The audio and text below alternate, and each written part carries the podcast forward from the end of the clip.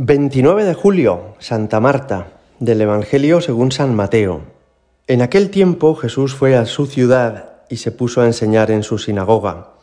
La gente decía admirada, ¿de dónde saca éste esa sabiduría y esos milagros? ¿No es el hijo del carpintero? ¿No es su madre María y sus hermanos Santiago, José, Simón y Judas? ¿No viven aquí todas sus hermanas? Entonces, ¿de dónde saca todo eso? Y se escandalizaban a causa de él.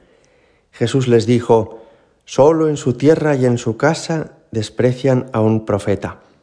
Y no hizo allí muchos milagros por su falta de fe. Palabra del Señor.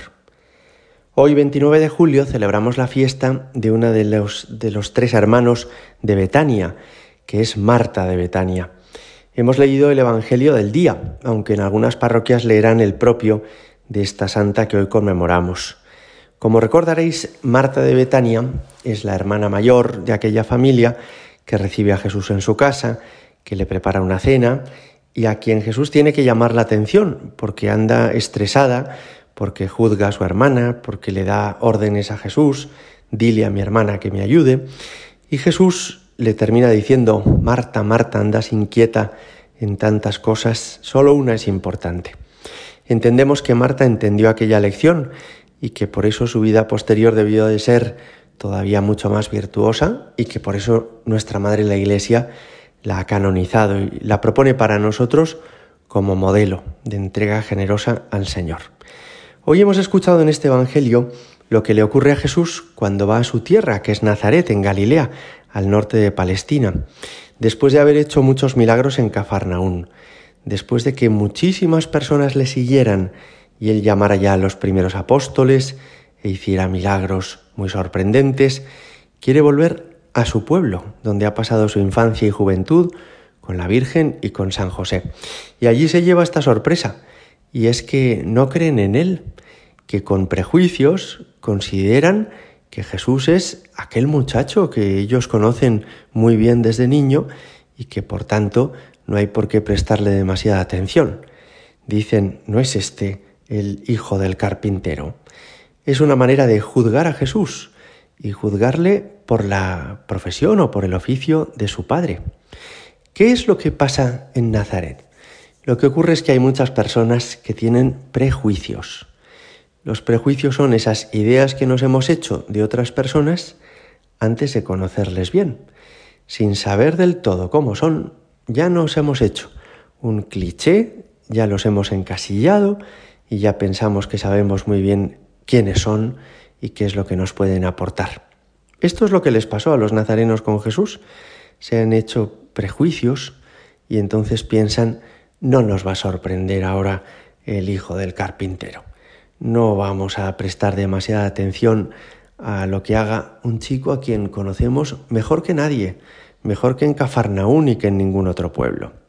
En realidad, estos pobres nazarenos no son muy conscientes de que eso que ellos conocen de Jesús es solo un aspecto de la realidad, que efectivamente Jesús vivió en una casita con María y con José como si fuera un niño normal, y que efectivamente su padre adoptivo, San José, tiene este oficio de carpintero como si fueran una familia convencional, pero no saben que este niño que vivió en Nazaret es el verbo eterno de Dios, es Dios mismo hecho hombre, y que se va a ir desvelando su poder, su gloria, su divinidad en el curso de los años. Eso no lo saben, no lo pueden sospechar y entonces pues no se dan cuenta. Qué peligrosos son los prejuicios, ¿verdad? Cuando nos hacemos una idea de algo o de alguien y pensamos que ya lo sabemos todo de esa persona y que nada nos puede aportar ni nos puede sorprender porque ya lo tenemos convenientemente encasillado en nuestros criterios, en nuestros esquemas. Es una actitud muy negativa, la de pretender que uno ya lo sabe todo sobre los demás o sobre las cosas. Si se hubieran dejado asombrar aquellos nazarenos, si le hubieran dicho a Jesús, hombre Jesús, que resulta que tú eres mucho más de lo que nosotros pensábamos, hombre Jesús, ¿cómo es que no nos has dicho esto hace mucho tiempo? Nosotros te habríamos ya atendido y hecho caso hace muchos años. hombre Jesús, cuenta con nosotros y si vas a ir a otros pueblos, si necesitas ayuda en otras regiones, ¿quiénes serán los primeros que te puedan ayudar? Pues nosotros, con mucho gusto, te seguiremos donde vayas, ¿no? Pero le miran como, como se mira a los toros desde la barrera, como se miran las cosas desde lejos, y entonces no prestan atención en esto que está ocurriendo. Juzgar además a las personas por el oficio de sus padres es una insensatez.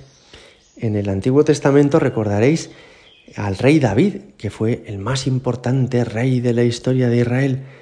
Pues bien, él fue el hijo de Jesé, que era un labrador. Y Amós fue el hijo de un pastor, y él mismo también fue pastor. De modo que es mejor no juzgar a los demás por las apariencias y menos aún por las apariencias de su entorno, de su familia o de sus ancestros, ¿verdad? Hoy podemos pedirle al Señor que nos dé la capacidad de enterrar nuestros prejuicios, de ver las cosas como son y no dar por supuesto que son como habíamos pensado que eran, ¿verdad? Con mucha gracia decía el padre Mendizábal de algunas personas que tienen un sexto sentido, que intuyen, que interpretan, pero que lo que no entienden se lo inventan. Y esto les pasó a los de Nazaret. Se inventan que Jesús es solo lo que ellos piensan que es, cuando en realidad Jesús es el Señor. Hoy te pedimos también, Señor, esta apertura mental, esta disposición del corazón para acoger la verdad de las cosas y de las personas sin dejarnos condicionar por nuestros prejuicios. Gloria al Padre y al Hijo y al Espíritu Santo, como era en el principio, ahora y siempre, y por los siglos de los siglos. Amén.